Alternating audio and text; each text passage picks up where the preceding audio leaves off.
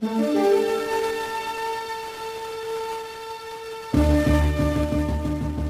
arte de la persuasión por Jim Rohn.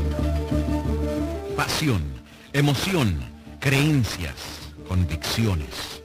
Si puede aprender a articularlas bien, si aprende a dejarlas fluir, no solo desde la superficie, sino desde el interior, de toda una vida de experiencias, si saca de todos aquellos sentimientos y compromisos y conciencia, aún con algún temor, aún sin saberlo todo, aún con un sentido de humildad, pero es ese flujo de emoción que finalmente sella el punto en el arte final de la persuasión.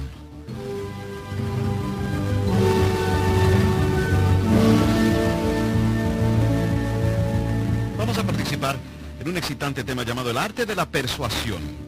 Déjeme dictarle unas notas, porque he encontrado que hay una gran diferencia entre presentación y persuasión.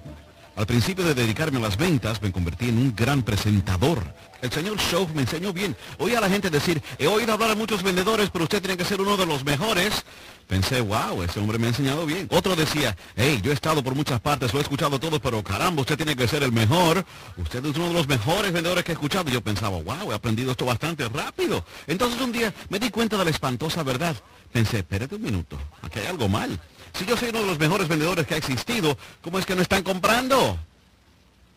¡Wow! Me empecé a dar cuenta de que necesitaba aprender una técnica más. Era muy bueno en la presentación. Todavía me faltaba llegar a ser bueno en la persuasión. Hubo dos grandes oradores en la antigüedad. Uno fue Demóstenes, era griego. El otro fue Cicerón. Cicerón era romano. Y ambos fueron grandes oradores. Pero se decía de Cicerón que cuando hablaba, todos decían, ¡qué gran discurso! Se decía de Demóstenes que cuando él hablaba todos decían, vamos a marchar. Y ahí está la diferencia entre la presentación y la persuasión. Le estoy pidiendo que aprenda esta técnica adicional. Le llamamos buen persuasor si ahora empieza a verse resultados. Si algo empieza a pasar, si la gente decide, si en realidad hace algo con su presentación, si hace algo con respecto a su apelación, si algo ocurre, ahora sabemos que usted verdaderamente se ha convertido en lo que llamamos persuasor. Así es que hablemos sobre el arte de la persuasión y de qué se trata. Déjeme darle el primer punto. Sea buen narrador.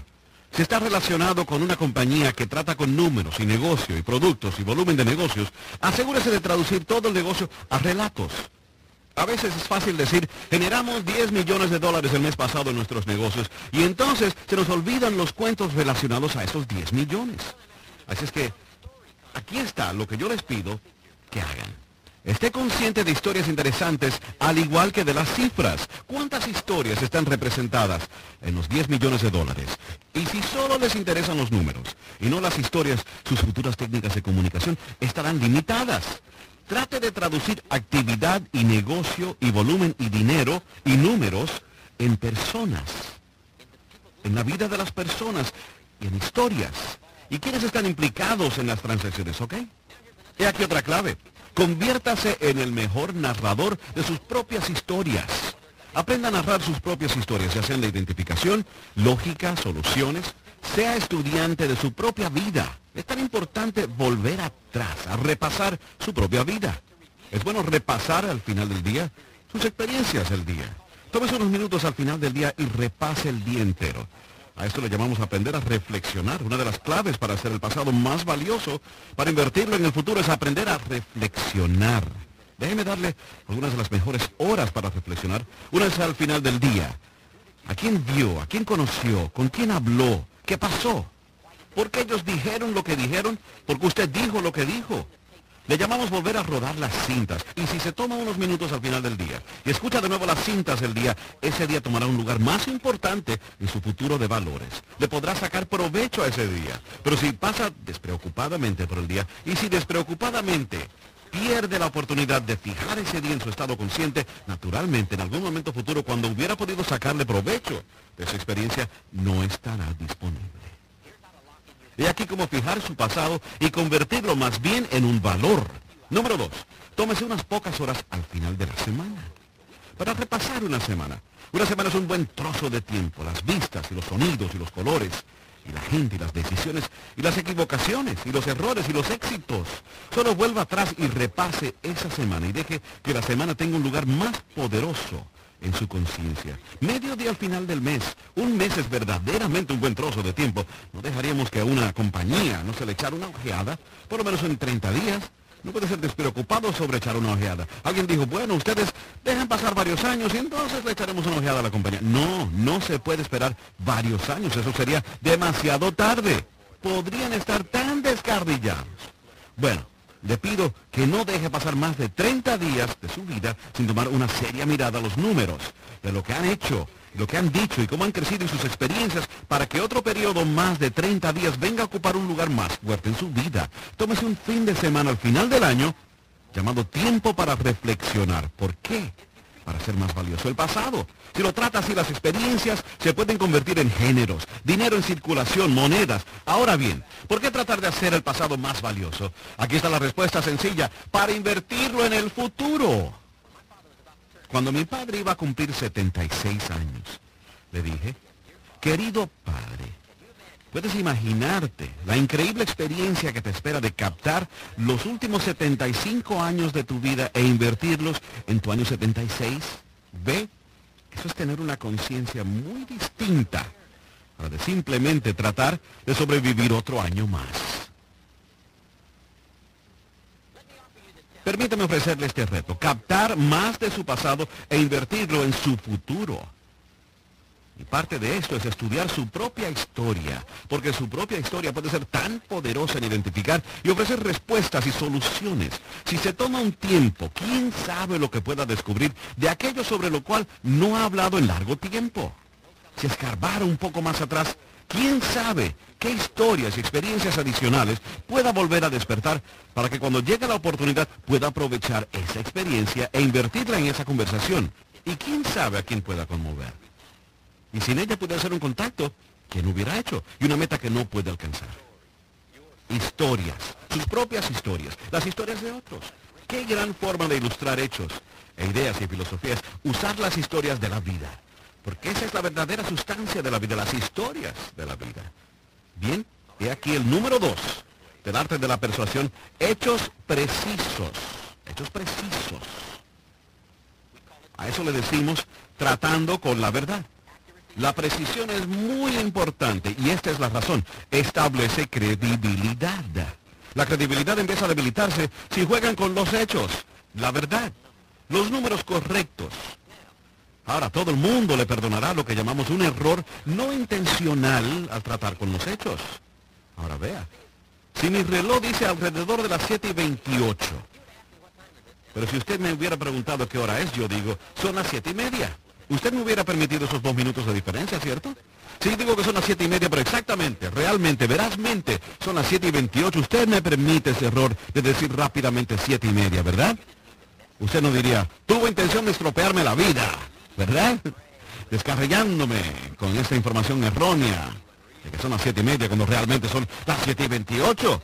Ahora bien, hay momentos y ocasiones cuando usted tiene que ser preciso. Y puede ser una cuestión de vida o muerte, quién sabe. Pero hablando en general, la gente le permitirá que haga lo que llamamos un error no intencional al expresar lo que llamamos la verdad. Pero yendo más allá de una especie de racionalidad, de error intencional, entramos ahora en un aspecto que es lo que llamamos en los círculos más altos inaceptable. Algunas personas se dedican a la exageración y esta empieza a destruir su credibilidad están declarando en un juicio y están en el banquillo de los testigos, si la agarran diciendo una mentira, adivinen lo que van a hacer con el resto de su declaración. La desechan completamente. ¿Por qué? Usted ha destruido su credibilidad. El hombre dice, no, bueno, no, solo mentí una vez.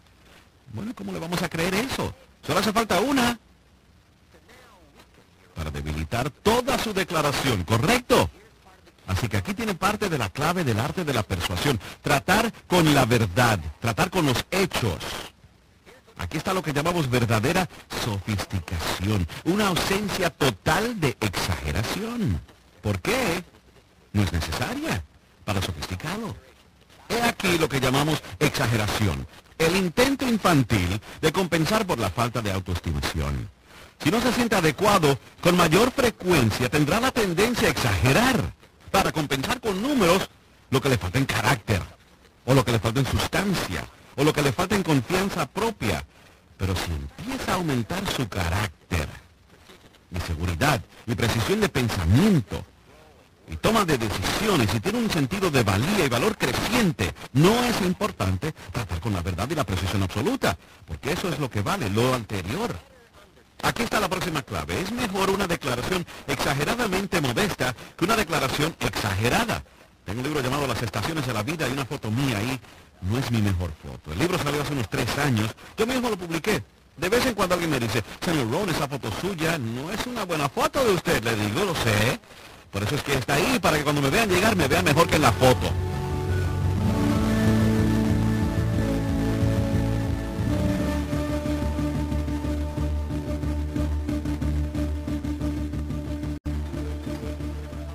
Muchos usan esas fotos glamorosas de Hollywood, ¿verdad? Y cuando se aparecen en persona se ven algo degastados, ¿cierto? Prefiero que la gente se sorprenda favorablemente a que se sorprenda por desilusión. Si está trabajando con personas, déjeme darle uno de los mejores secretos que ha aprendido. Cuando esté trabajando con personas, deje que descubran que fue más fácil de lo que usted prometió. Y deje que descubran que fue más fácil de lo que usted dijo. Después usted siempre querrá que las personas se sorprendan. Es más de lo prometido. Y es más fácil de lo que dijo. La clave aquí, aprender a confiar en la verdad. Si la verdad no es suficiente, entonces todo lo que tiene que hacer es fortalecerse al presentar la verdad. Número uno, las historias. Número dos, exactitud de los hechos y hablar con la verdad. Algunas veces no se sabe quién va a estar presente para verificar la fidelidad de sus historias. En una de mis sesiones de fin de semana en nuestra serie sobre liderazgo, estaba hablando sobre un juicio de homicidio al que fui hace muchos años, muchos años atrás, en Houston, Texas. Estaba describiendo el juicio del homicidio y la escena y el abogado que rehusó el caso. Entonces contrataron a otro abogado para defender a este hombre de color que había matado a un chofer de ómnibus. Y estoy describiendo toda la escena. Alguien me dijo que iba a ser un juicio muy dramático y que debería ir. Y por casualidad estaba en la región, así que fui a ese juicio. Por un homicidio. Estuve allí todos los días. Y el abogado era tan brillante, ese abogado negro de Dallas, era tan brillante. Me dejé llevar por su lenguaje y su estilo su singularidad. Tenía toda la sala hipnotizada. Así que estoy narrando toda esta historia para una ilustración que estaba haciendo y entonces terminé la historia y seguí adelante. Y se estaba, usted sabe, acercando un momento de tomar un receso en el seminario. Y cuando terminé la historia, una señora se levantó. Era una clase de 45 personas. Se levantó, dijo, señor Ron, ¿puedo decir algo? Y yo pensé, bueno, hemos estado aquí tanto y ella solo quiere levantarse para irse y excusarse. Y ella dice, ¿puedo decir algo? Yo dije, bueno, sí. Y parece estar un poco preocupada. Dije, sí, claro que sí. Ella se viró, miró al grupo y dijo, señoras y señores, acabo de pasar por una experiencia única. Ella dijo, esta historia que el señor Ron les acaba de contar sobre el juicio de asesinato en Houston, Texas, hace unos 15 años, dijo, yo quiero que sepan que la experiencia que he tenido escuchando la historia ha sido única, porque yo estaba allí. Ella dijo, el abogado que rehusó el caso, un abogado bastante famoso, yo era mi jefe. Yo era su secretaria legal. Yo también estaba en la sala. Quiero que sepan que el señor Ron les ha descrito a ustedes exactamente lo que pasó. Yo pensé, wow. Dios cerca, ¿verdad? le pido verdad. Narre historias fieles. Trate con la verdad, porque uno nunca sabe 15 años más tarde quién va a estar sentado entre el público, ¿ok? Pero aprende a confiar en la verdad. No hay nada más poderoso que la verdad. Tengo una vieja cita para ustedes.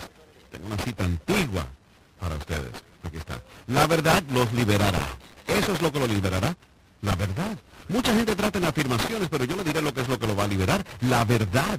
Lo mejor que pueden afirmar es la verdad. Si no tiene dinero, lo mejor es decir no tengo dinero. Eso es lo que se pone en la puerta del refrigerador. Es la verdad lo que lo liberará. Cuando se esté afeitando por la mañana, caballero, si no tiene dinero, simplemente ponga eso allí. No tengo dinero. No hay nada mejor para liberarlo que los imponentes hechos, la verdad. Así es que trate con la verdad.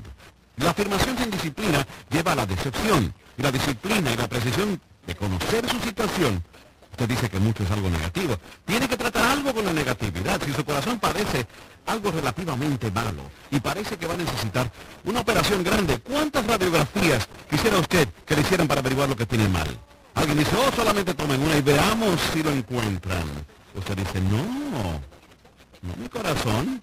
¿Cuántas radiografías quiere que le tomen? Es un tema algo negativo tomar radiografías. ¿Cuántas? Todas las que necesiten para encontrar en toda su extensión los hechos conocidos como el problema negativo. Es que lo mejor es decir la verdad. Ahora podemos tratar con la verdad. Ahora podemos tratar con el problema si lo expresamos fielmente y podemos tomar una radiografía que lo muestre en toda su insidia. Ahora podemos ir detrás de él y podemos efectuar una cura. Ahora podemos comenzar el tratamiento positivo, pero al principio tiene que conocer el problema antes de poder encontrar la respuesta. Así es que tratar con la verdad, tan importante, lo libera. Lo próximo en la lista de cosas claves a recordar en el arte de la persuasión, aquí tengo citas. Más vale que tome prestado el buen lenguaje de otro. Si lo han dicho extremadamente bien y usted lo puede usar para ilustrar su punto, simplemente tómelo prestado. Yo tomo prestado todo el tiempo, todo el material que el señor Shaw me enseñó, yo te me he prestado todo eso. Usted sabe, yo trato lo mejor que puedo de reconocerlo por todo lo que compartió conmigo. Pero tome prestado, tome prestado. Algunas personas lo han dicho tan bien que no vale la pena tratar de pensar en otro modo de decirlo. Citas. Demuestran que ha hecho su tarea, demuestran que está apasionadamente interesado en su tema. Las citas, las historias, en algunos de los otros seminarios que doy uso muchas citas. Estoy hablando de seres humanos que se afectan mutuamente. Cito la letra de una canción reciente que dice, si no fuera por ti el invierno no traería la primavera. No iría a cantar un pecho rojo. Simplemente no tendría una idea si no fuera por ti. Ahora vea eso. Está tan bien dicho que no podrían mejorarlo mucho. Así que la clave es tomar prestado. Tomar prestado todo lo que pueda tomar prestado para apoyar sus argumentos, para expresar su corazón o para expresar su mente y sus sentimientos. Esto es parte del arte de la persuasión. Aprender a tomar prestado cosas bien dichas y bien construidas. Winston Churchill dijo, la verdad es incontrovertible. La malicia puede atacarla. La ignorancia puede mofarla. Pero al final, aquí está. Esto está tan bien dicho que usted puede pasar la noche en vela y no pensar en eso, ¿correcto? Pero no tiene que pasarse la noche en vela y pensar en eso, ¿verdad? Ya lo dijo Churchill. Pero es tan poderoso y es tan breve, y es tan preciso y es tan dramático. ¿Qué más le vale a usted tomar prestado el drama que viene del lenguaje? Simplemente con el uso de la cita. Hablo sobre la brevedad de la vida en una de mis otras uh, conferencias. Los Beatles escribieron, la vida es tan corta qué letra más poderosa que una de sus canciones. Y para John en las calles de Nueva York fue muy corta. Pero vea, esas son palabras poderosas. Elton John canta, ella vivió su vida como una candela en el viento. ¡Wow! No se puede pensar en una letra mejor para describir lo frágil que es la vida y lo corta que es. Correcto. Esas son palabras originales y la clave es aprender las palabras y tomar prestadas las palabras y tomar prestadas las citas para apoyar sus expresiones, su comunicación, sus conversaciones. Benjamin Disraeli dijo, nada puede resistirse a una voluntad humana que arriesgue su existencia para lograr su propósito. ¡Wow! Eso es poderoso. Llamamos a eso lenguaje intenso. Llamamos a esto trepando la cumbre de las palabras y las oraciones y las frases que tienen un significado increíble, dicho tan brevemente, pero hecho tan poderosamente. Y más vale que tome prestado el poder, y tome prestado la explicación, y tome prestado el efecto de las palabras originales de otro. Solo tome las prestadas e incluyalas en su presentación. Enseguida verá una diferencia dramática. John Kennedy dijo, Winston Churchill tuvo la habilidad en la Segunda Guerra Mundial de tomar el idioma inglés y enviarlo a la batalla y todos fuimos inspirados por sus discursos. Nos unimos por la causa, la tenacidad de persistir las visiones del villano Hitler, su insidiosa, cubriendo con una larga sombra el suelo europeo. Churchill tenía la habilidad de usar el lenguaje para hacernos ver y hacernos pensar, y para agitar la mente y agitar el corazón, y agitar el alma. Yo le digo, las palabras son tan poderosas y piensa en palabras suyas propias que sean poderosas, pero cuando lo necesite, estire la mano y tome prestadas las de alguien que lo haya dicho bien y ofrézcalo a otro para su consideración. Tocar el corazón y tocar el alma y remediar el problema y buscar a alguien para que decida, trate, conmueve, cambie, crezca.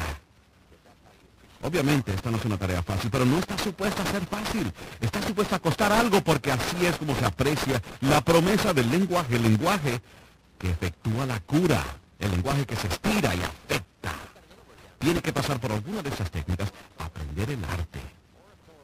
Bueno, aquí tengo otra palabra que a usted tal vez no le parezca muy útil. Se llama oratoria. La oratoria es una forma dramática de decir algo, atraer la atención de alguien remachar el clavo.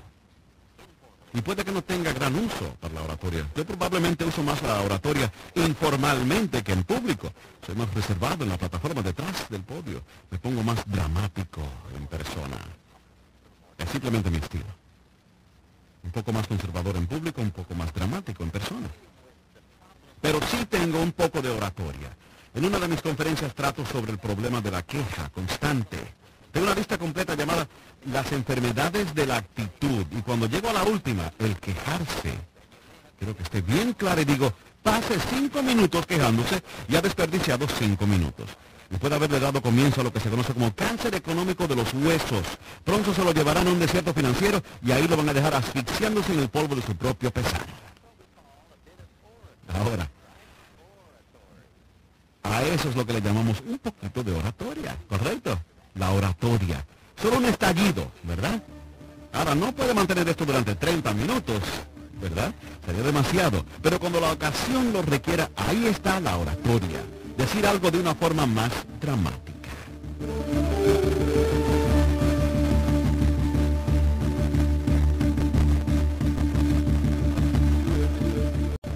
Aquí está la próxima. Esto es muy importante. Al tratar con el arte de la persuasión, lenguaje directo. Creo que a ninguno de nosotros nos importa ya, ¿verdad?, decir las cosas como son. No hace casi todo el mundo el mismo comentario. Sé sincero conmigo, dímelo tal como es, pon los puntos sobre las IES. Y esa fue una de las grandes experiencias que tuve al conocer a ese increíble señor Souf a los 25 años. El señor Souf solo asistió hasta un octavo grado en la escuela. Así es que decía las cosas en un lenguaje muy sencillo. Pero le diré lo que sí hacía. Lo decía tal cual. Dijo, señor Ron, usted tiene 25 años y es un hombre americano y ha cursado la secundaria y un año universitario y todavía no tiene ni la tercera parte de su fortuna, me dijo. ¿No hay algo que anda mal? Pues vea, yo nunca lo había enfocado de esa forma. Como si algo anduviera mal. Él dijo, ¿algo anda mal? ¿Correcto? Entonces me dijo, no hay nada malo con el país y nada va mal con las compañías y no hay nada malo con los bancos y el dinero, pero algo anda mal con su plan. No hay nada malo con usted, pero hay algo muy mal con su modo de pensar, algo mal con su plan. Usted aceptó el cuento equivocado. Usted aceptó la fórmula equivocada. Y es fácil terminar siendo una buena persona y sin dinero. Es fácil terminar siendo sincero y pobre le digo que puede ser sincero y pobre y puede trabajar duro y ser pobre si acepta la fórmula equivocada, el plan equivocado. No calculó los porcentajes, nunca sacó la calculadora, nunca sumó el costo, como dice una antigua frase. Pues vea, ese tipo de lenguaje brusco, directo, verdaderamente me ayudó a descubrir dónde estaba mi problema. Le voy a dar una de las fórmulas más claras que él me dio y que me ayudó a cambiar mi vida. Tratamos con lo que llamamos puntos básicos en una de mis conferencias, lo básico, los fundamentos, y solo hay unos cuantos fundamentos y no hay ningún fundamento nuevo. Tenga cuidado con lo que le diga, tengo un nuevo fundamento. No, los fundamentos son viejos. Sospechen del que le diga, estamos construyendo antigüedades. No. Las antigüedades no se fabrican, por favor. He aquí uno de los puntos básicos y fundamentos más grandes. Viene de una antigua frase bíblica. He aquí lo que dice, lo que siembre cosechará. Llamamos simplemente la ley de sembrar y cosechar, ¿verdad? Puesto simplemente la ley de sembrar y cosechar. Ahora bien, el señor Shaw me dijo, señor Ron, hay otra manera de citar esta ley que bien pudiera ayudarle a descubrir dónde yace el problema. Le dijo, ok, estoy listo. Esto fue lo que me dijo. También se cita de este modo, lo que se cosecha es lo que se ha sembrado. Pensé, wow, jamás se me ocurrió eso. Y ahí se acabó mi lista de las cosas a las que culpaba por mis circunstancias. Si no le gusta la cosecha, ¿a quién busca? Respuesta, a que la sembró. ¿Y dónde encuentra que sembró su cosecha? Respuesta, en el espejo. Ahí es donde hay que ir cuando llegue el otoño, cuando llegue el tiempo de la cosecha. Vaya al espejo y si es necesario, diga unas cuantas zanahorias flacas. Tengo que estar poco impresionado. ¿Dónde estaba usted la primavera pasada? Durmiendo. ¿No leyó los libros? Rompió el asadón. Bien, a eso le llamamos ir directo. Esto es hablar directamente. Esto es poner los puntos sobre las IES. Anoche me pregunté, ¿estoy leyendo suficientes libros o no?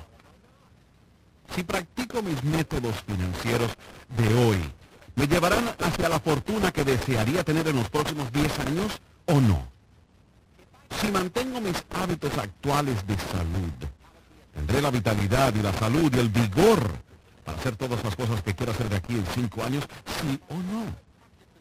Me están llevando mis costumbres actuales hacia donde yo realmente quiero estar o me he estado engañando a mí mismo por algún tiempo. Justo antes de conocer al señor Shaw, tuve un día al que yo llamo No te engañes más a ti mismo. Me encuentro aquí después de 25 años. ¿Qué es lo que tengo? No vale la pena estar bobeando con los números.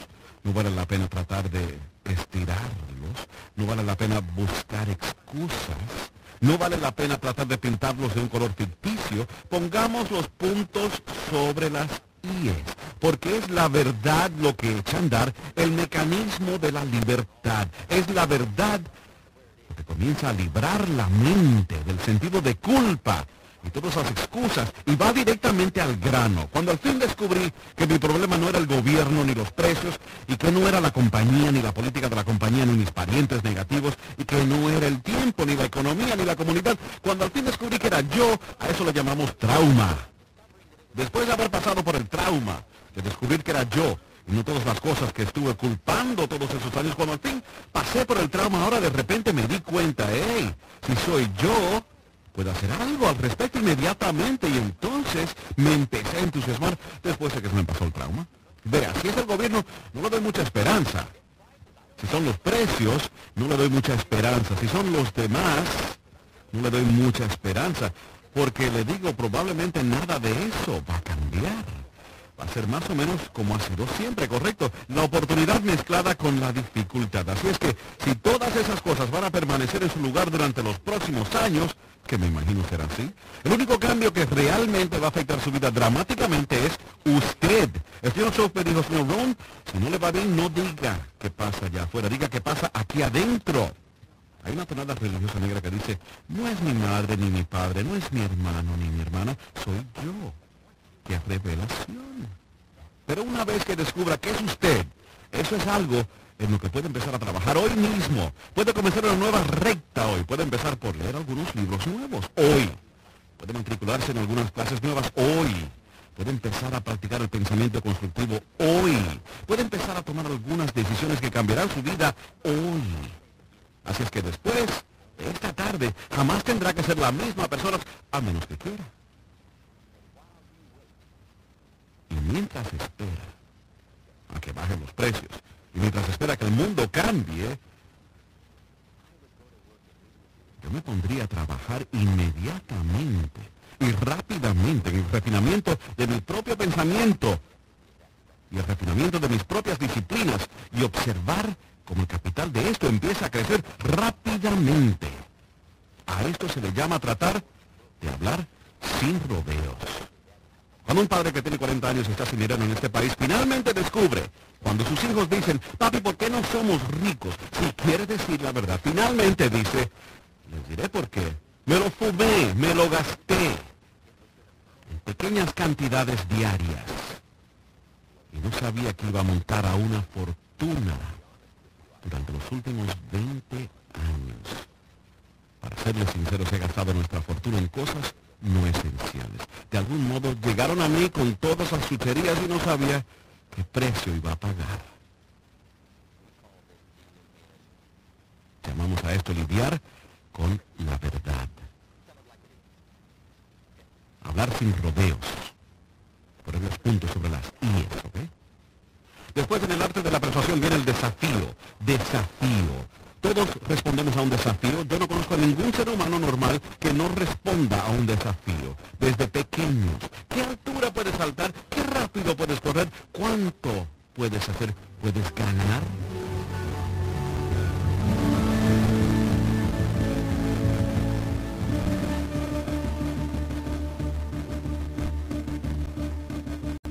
Todos respondemos a un desafío. Así que parte del arte de la persuasión es el desafío. He aquí uno de los desafíos más grandes que me dio el señor Shaw. Dijo, vamos a hacerlo, vamos a leer los libros extra, vamos a tomar decisiones, vamos a concentrar nuestros esfuerzos.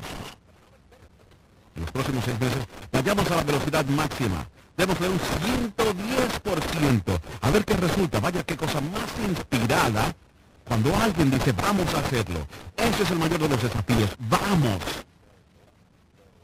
Pero la vida es un desafío. Vaya la noticia. Es tan importante articular el desafío, la insistencia, el empujón, porque ha llegado la hora de la verdad. Pero esa es la vida, aceptar el desafío, profundizar las raíces hacerse lo más fuerte posible, aceptar todo lo que venga y convertirlo en lo que ustedes quieran. Intentar hacer lo mejor, tratar al máximo, pensar bien, leer bien, vivir bien, luchar contra todo. A eso se le llama desafío. Eso es lo que hace que la vida valga la pena. Ahí es donde está el valor, la lucha por los altos ideales, por hacer de su vida algo excepcional. No sé cómo decirlo mejor. Eso es el desafío. Ahora viene la última parte del arte de la persuasión. La palabra es pasión. Hay un libro recién escrito, La pasión por la excelencia. La pasión es la emoción. Cosa singular esto de las emociones. La emoción es lo que nos da la motivación. La emoción es el espíritu. La emoción es la vida. No es solamente el conocimiento lo que le hace rico, es el conocimiento mezclado con los sentimientos y las actitudes y las emociones, el impulso de los sentimientos y las emociones. Pero aquí está la clave, necesitamos educar a nuestras emociones. Tenemos que mandar las emociones a la escuela. Llamamos civilización al manejo inteligente de las emociones humanas. Tiene que tener el impulso. Sin energía no se llega a ninguna parte. Pero ahora tenemos que tener el poder bien educado y bien dirigido pero eso es lo que hace falta en el arte final de la persuasión. Póngase usted en su lugar. Pasión, emociones, creencias, convicciones. Si puede aprender a articular esto bien, si aprende a dejar que eso fluya, no solo de la superficie, sino también de lo más profundo de toda una vida de experiencias. Se extrae de todos esos sentimientos y compromisos y conciencia, aún con algunas dudas, aún sin saberlo todo, aún con sentido de modestia, pero es ese flujo de emoción que finalmente sella el punto en el arte final de la persuasión, cuando la gente ha captado la esencia de lo que usted realmente cree y de que está realmente comprometido con lo que ha estado hablando. Y es por eso que ha hablado con firmeza, con franqueza. Es por eso que ha tomado prestadas todas las citas que ha podido tomar prestadas. Y es por eso que lo ha dicho tan bien como ha podido decirlo. Es por eso que ha contado todos los cuentos que ha podido. Es por eso que se ha puesto en primera plana. Es porque usted cree apasionadamente en el momento, en lo que está tratando de lograr en cuanto a tomar decisiones al afectar la vida de otros. Bien, ¿cuán adepto puede llegar a ser en todo esto? el arte de la persuasión. Probablemente una de las mejores ilustraciones que les puedo dar es un antiguo cuento bíblico. Yo soy novato en la Biblia, pero algunos cuentos excelentes. Hay uno narrado de manera tan dramática que vale la pena repetirlo. Dice así, el rey Agripa fue notificado un día que tenía en su prisión a un hombre famoso. Y volvieron y le dijeron, Agripa, tenemos al hombre que lleva tanto tiempo buscando, lo tenemos encerrado en su calabozo. Y el rey Agripa sabía quién era el hombre el gran líder de los primeros cristianos, conocido anteriormente como Saúl de Tarso, ahora llamado Pablo, apóstol, líder de los primeros cristianos. Y a Agripa le habían traído esta increíble noticia de que este hombre estaba en su calabozo. Estoy seguro que Agripa dijo, no quieren decir el hombre en persona. Le dijeron, oh sí, rey, tenemos al hombre.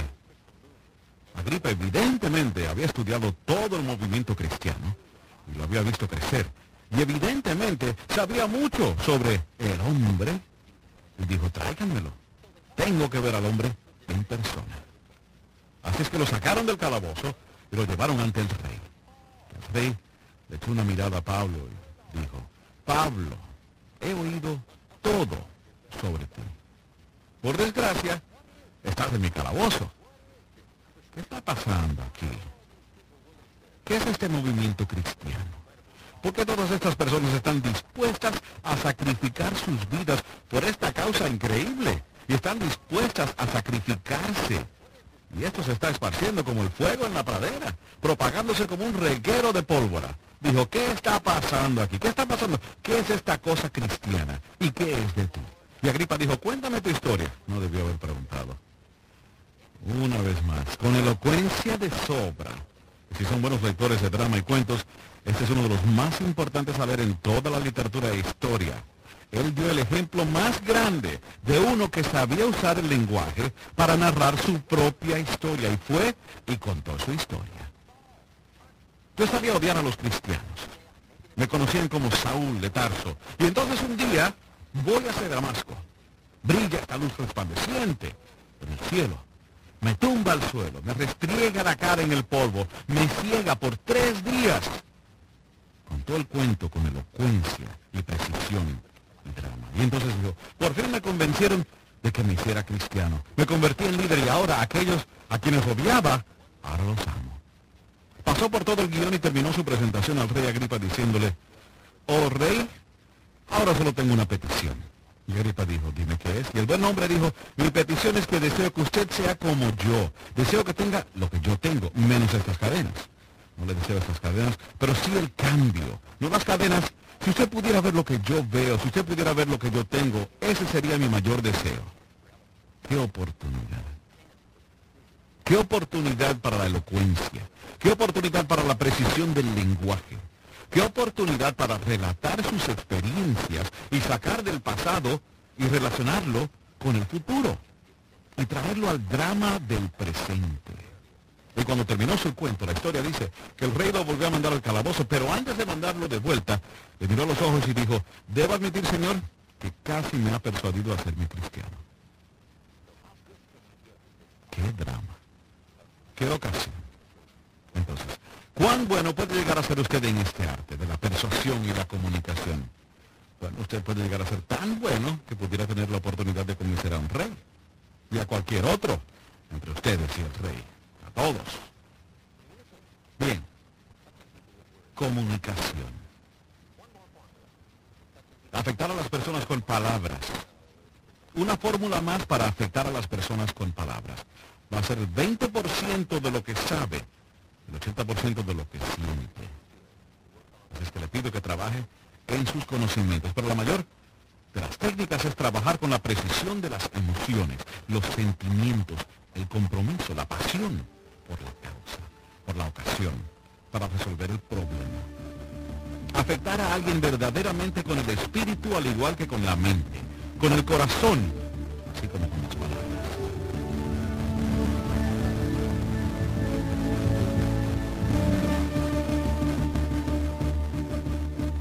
Para más información sobre los productos y servicios de Jim Rohn, visite el portal del internet www.jimron.com